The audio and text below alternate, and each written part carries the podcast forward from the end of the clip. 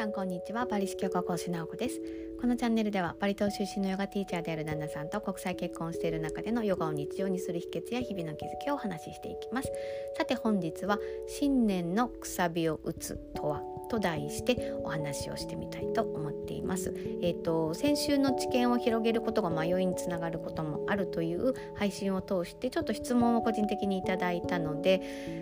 えっと、どんな信念をくさびに売っているんですかという具体的な質問だったんですけれどもこうよく思い返せば先週の放送では、えっと、抽象的な話ばかりでなんかこうもやっとしていたお話だったのでこう私の具体的な例をお話ししていなかったのでちょっとですね今回はじゃあ具体的にどうやって信念のくさびを私自身は自分の心に売っているのかというのをまあそんな私の個人的なくさびみたいなのはあのあんまりねご興味ないかもしれないですけれども実際にまあ抽象的な話をじゃあどうやって自分の自分事としていくかという、まあ、具体的な例としてまあ参考になればいいなと思いながらちょっと今日はそんなお話をさせてもらいたいと思っています。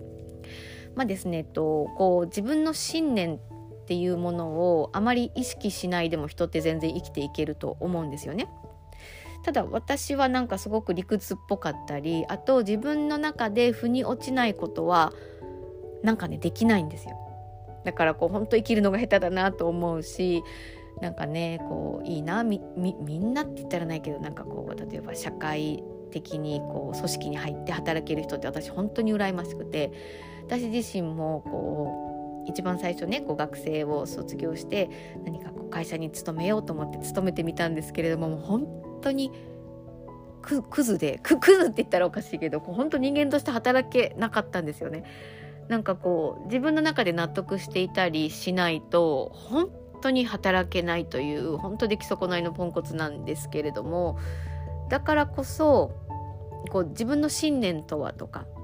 自分の心の対話というのをその分すごくしてきたと思うんですよ。なので私はこの信念というものがこう物心ついた頃から結構多分すごく自己対話していてそしてそれが私のヨガの先生アルサナ先生を出会ったことを通してその信念がすごく確かなものとなりそれが自分の中に深く刺さってくさびのように私を支えていってもらっているんですけれどもその流れをお話ししてみたいと思います。で私の場合の信念というのはこう自分の死生観につながっていくと思います。やっぱり私の、えっと実家の家業が葬祭業ということもあってたくさんなんだろうなこう人が亡くなった最後をお手伝いするという職業をまあ、自分の両親家族が家族経営なのでしているのを小さい頃から見ていてあとうちの祖母がこの葬祭業を立ち上げた祖母がすごくあの信仰深い人でなんかね貴公子の人を連れてきたりあそこのお坊さんがいいと聞いたらあそこのお坊さんに行ってとかなんかこうまあなんだ信心深いといえば信心深いんだけどなんかちょっと狂気のおばあちゃんだったんですねすごく面白くて。まあスピリチュアルにかぶれてたんでしょうか。なのでそういった影響もすごくあって私自身もこうスピリチュアルに偏っている部分があるのでうんあれなんですけれどもなのでこう死とはとか死に対してすごく多分恐怖心があって死に対してあなたが恐れているならばこうしたらいいんですよっていう分かりやすいガイドブック的なガイドラインが欲しかったんですよね。なので仏教に興味を持ったりっていう道を進んでいた中であと世界一周の船旅っていうのに行って世界中を見ていったりインドに行ったりとかバリに行ったりする中でどうやら私が興味があることは宗教的なものでそして人生とはとか命とはとかそういった題名に対して何か答えを求めているなっていうふうに思った時に出会えたのがパリの先生のアルサナ先生だったんですよね。で先生が話されるコア的な話というのはまあ、たくさんある中でも一つすごく私の中の、まあ、柱となっているお話があるんですけれども生きている今この今の人生を楽園のように感じれない人は死後の世界で天国に行けるわけがない迷いがある魂は死後の世界神の世界に気づけない光に戻っていけないんだよって。だから今迷わないこと。今自分の魂をクリアにしておくこと。今がない人には未来はないっていう風な話をされていてだからこそ生きてる今楽園をできるようにヨガを通して肉体をクリアにしエネルギーをクリアにし精神体をマインドをクリアにして魂が迷わないようにしようっていう話をされた時に私はすごく救われてなぜならば今できることそのガイドラインが私に何だろうな降ってきたからですね。たとただこう死を恐れて死後の世界どうなるんだろうっていうこう小さい時からの漠然とした迷いが死後の世界はわからない。でも確かなことは今この見ている現実の世界が楽園のように天国のように感じれないのであれば死後の世界も天国には行けるわけがないよって。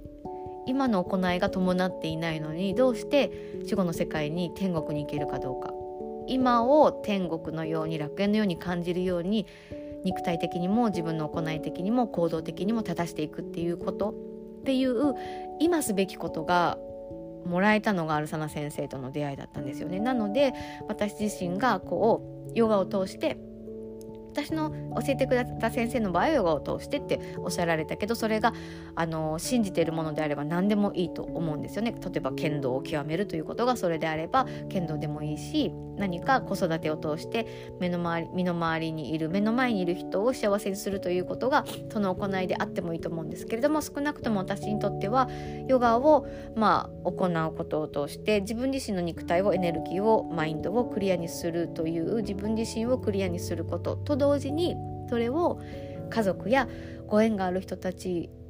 まあそれを必要としてくれる人たちにお手伝いさせてもらうということが私にとってのくさび、まあえっと、信念の底にあることなんですよね。だからこそヨガを伝える時に大切にしているのは、まあ、小手先のことだったり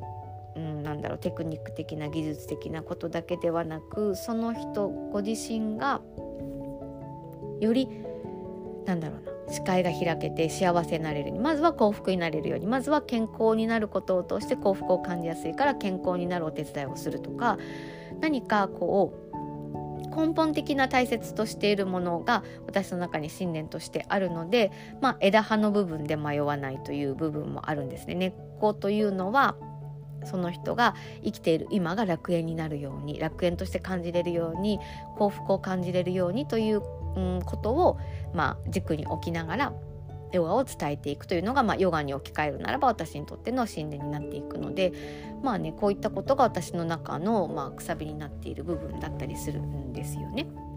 でもまあそれがこうクロートチックにならないように私はすぐこうオタクチックになってしまうのでよりまあでも分かりやすくこうポップな表現というのはまあ今年のまあ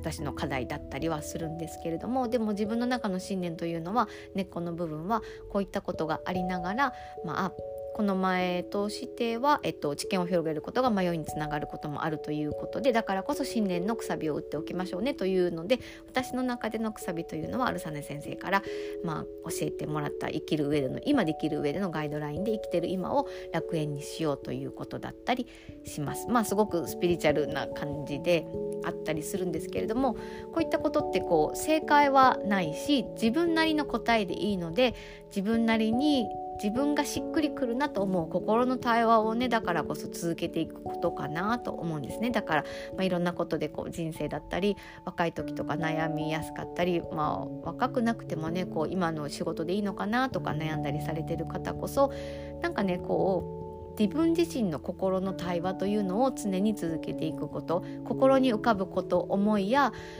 発してきた心から自然に発する言葉をなかったこのことのようにもみ消さないでなんかきちんと自分の心の声に耳を傾けるって大切なのかなと思ったりしています。